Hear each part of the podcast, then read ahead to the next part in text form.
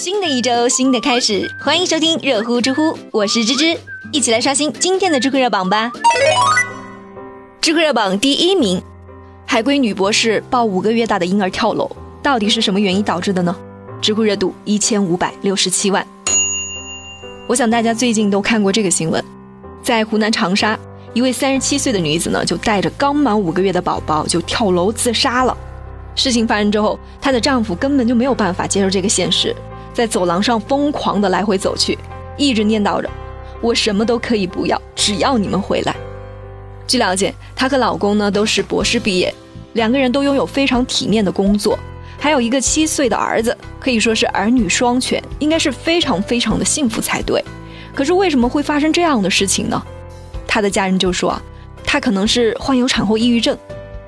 我记得樊登之前有说过，一个孕妇在生完孩子的那一刻呢，她体内的一些激素会快速的下降，导致她的情绪波动会很大。正常的男人都经受不了这样的冲击，所以你的老婆生完孩子后，她一定会哭，一定会难过，甚至会觉得这个孩子她根本就没有办法带好。这也就是为什么孕妇比较容易有产后抑郁症的其中一个原因了。目前，产后抑郁症已经成为了杀死中国妈妈的最大凶手。根据相关数据显示。产后抑郁症的发病率真的是非常的高，在百分之十五到百分之三十之间，也就是说，每十名产妇中可能就会有一到三名的产妇会出现产后抑郁。有妈妈就形容过产后抑郁症的一个体验，说那种感觉就好像自己被全世界抛弃一样。生完孩子后呢，没有人关心我到底是累不累，伤口痛不痛，每个人都在问你有没有奶呀，好像我不是一个人，只是一头奶牛。更别说什么身材变形、睡眠被耽搁、事业停滞带来的一些心理伤害了。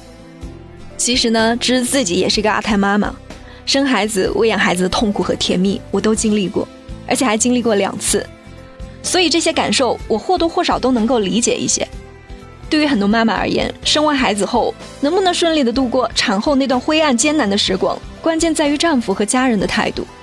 有时候，也许只是一句简单的安慰，或者是一个小小的举动，其实都是可以缓解很多妈妈的压力的。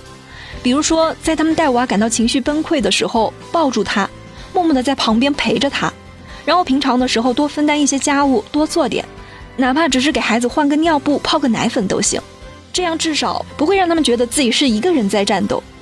当然啊，也希望社会媒体能多普及一下这方面的宣传，让更多的人能够了解产后抑郁。对产后妈妈多一些理解和关怀，再一次避免这样的悲剧发生。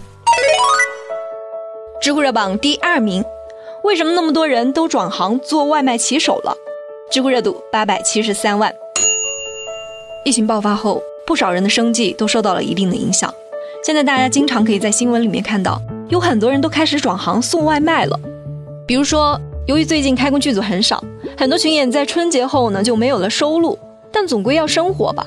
于是，横店当地新注册的外卖小哥人数便创了历史的新高。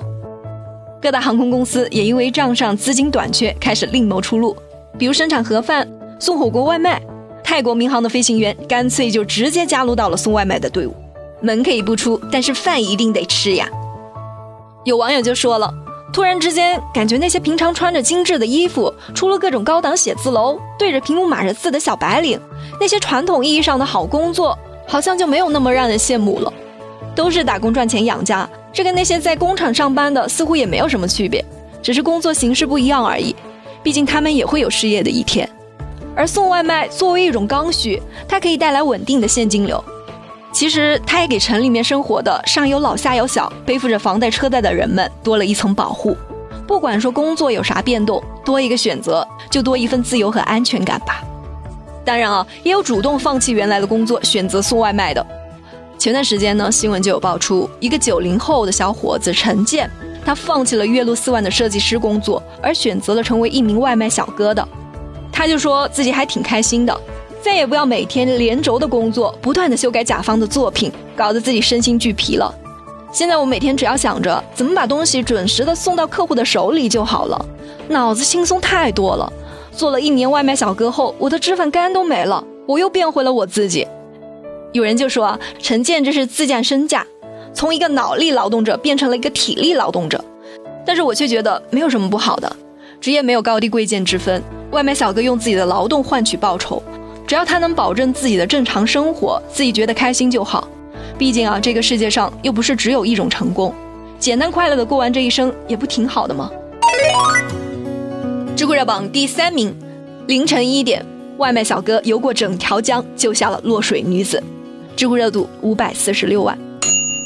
又来说说这个外卖小哥的事哈。五月四日凌晨一点多，在浙江宁波姚江水域就发生了一个惊险的事儿。